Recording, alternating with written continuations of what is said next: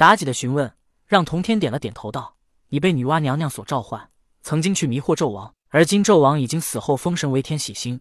纵然他不在乎你狐狸精的身份，但天庭玉帝是连龙吉公主犯错都要惩罚的人，因此你也不可能再有机会去纣王身边。想来你们的缘分或许也就到此结束了。老爷，神仙身边都有黄金力士以及童男童女，我就不能去纣王身边做个侍女吗？”妲己问道。“纵然你去做侍女，可你的名字也会登记在册。”无论你是用妲己还是狐狸精的身份，都不可能去天庭，除非玉帝答应。但这比你悄悄去天庭还要麻烦。童天道：“纣王不能下界吗？”妲己又问：“天庭点卯时间不定，如果偶尔点卯时纣王不在，那不是害了他吗？”童天道：“呵呵。”妲己苦笑道：“曾经的人间之主，居然沦落到了如此境地吗？”哈哈。童天笑道：“纣王已经算不错的了，你再想想天地人三皇，算起来，他们也可以说是三界之主。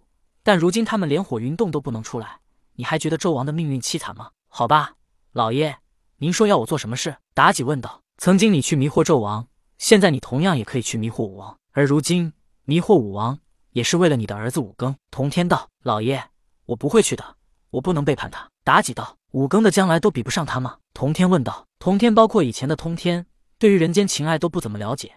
在童天看来，妲己既然能去迷惑纣王，那现在为了儿子武庚去迷惑武王也不是不可以。武庚有自己的将来。他没有修道，百年后便会死去。可我与纣王将会一直活着。如果我去迷惑武王，纵然将来有机会与他见面，我又该如何面对他呢？妲己道。但如果武庚做了人间之主，你与纣王想要见面会很容易，甚至武庚一道圣旨便可以。童天道。老爷，如果还是要我背叛纣王，那我宁愿不与他将面。妲己道。那为何宫内还会传出你与伯邑考的暧昧关系？童天问道。老爷，当时我还迷恋一个人的外表，伯邑考风姿俊雅。琴棋书画样样皆通，所以我迷失了。但后来把他剁成肉酱之后，我便明白了，一个人的外貌有什么用？伯邑考俊美无比，可也是一滩碎肉。只有真心才是最重要的。妲己又道：“好吧，如果我强迫你去呢？”童天道：“老爷有命，我自然不会违背。可是老爷让我选择，我不会去。既如此，也就罢了。”童天点点头道。但接着他又说道：“你可知我让朱刚烈他们离开花果山的真正意图是什么吗？难道……”难道老爷是让他们去协助武庚？妲己一脸惊讶的表情道：“他发觉他很难看透童天。除了第一次见面之时，他感觉到童天有些心怀不畅，但在这之后，他感觉到童天每一次看似无缘无故的举动，却都包藏着很深的用意。就比如现在，原来他赶走朱刚烈等人，还让他们不能弱了花果山的名头，原来是在暗示他们要做出一番事业。我并没说让他们去协助武庚。”童天一副淡淡的表情说道：“老爷。”妲己明白，如此一来就牵涉了因果。但妲己也知道，他们一定会去协助武庚的。妲己微笑道：“能不背叛纣王，而且还一样能协助武庚，所以妲己心里高兴。”你怎么如此肯定？童天问道。正所谓富贵险中求，如今武王得了江山，他需要的是稳定，可稳定便绝不会有富贵。而其他诸侯都是武王分封，有些诸侯还是武王的亲人，所以他们一定不肯背叛周朝。而只有商朝遗孤武庚，才是他们获得富贵的机会。童天点了点头，而妲己又说道：“另外，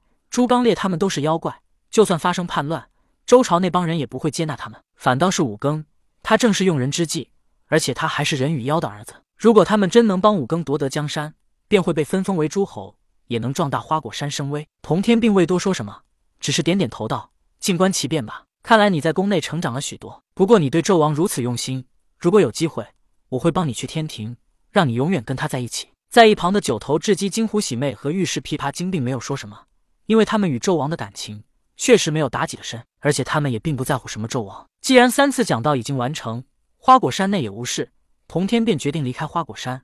他还有许多事情要做。他其实也挺讨厌这样勾心斗角的日子，但因为通天的执念，让他不得不这么做。他只想早日完成，之后过自己的逍遥日子。童天准备出岛，他对高明、高觉、妲己等人说道：“朱刚烈他们能出岛。”你们也一样可以出岛，只不过对于你们和他们的要求一样，不得暴露花果山所在。是老爷，众人答道。而在此时，高明、高觉两兄弟走上前来行礼道：“老爷，我与二弟想要出岛，你们可有去处？”童天问道。对于高明、高觉，童天对待他们和对待朱刚烈等人的感情还是不一样的。对于朱刚烈他们离开花果山去哪里，童天连问都不问；但对于高明、高觉，他便要知道他们的去向。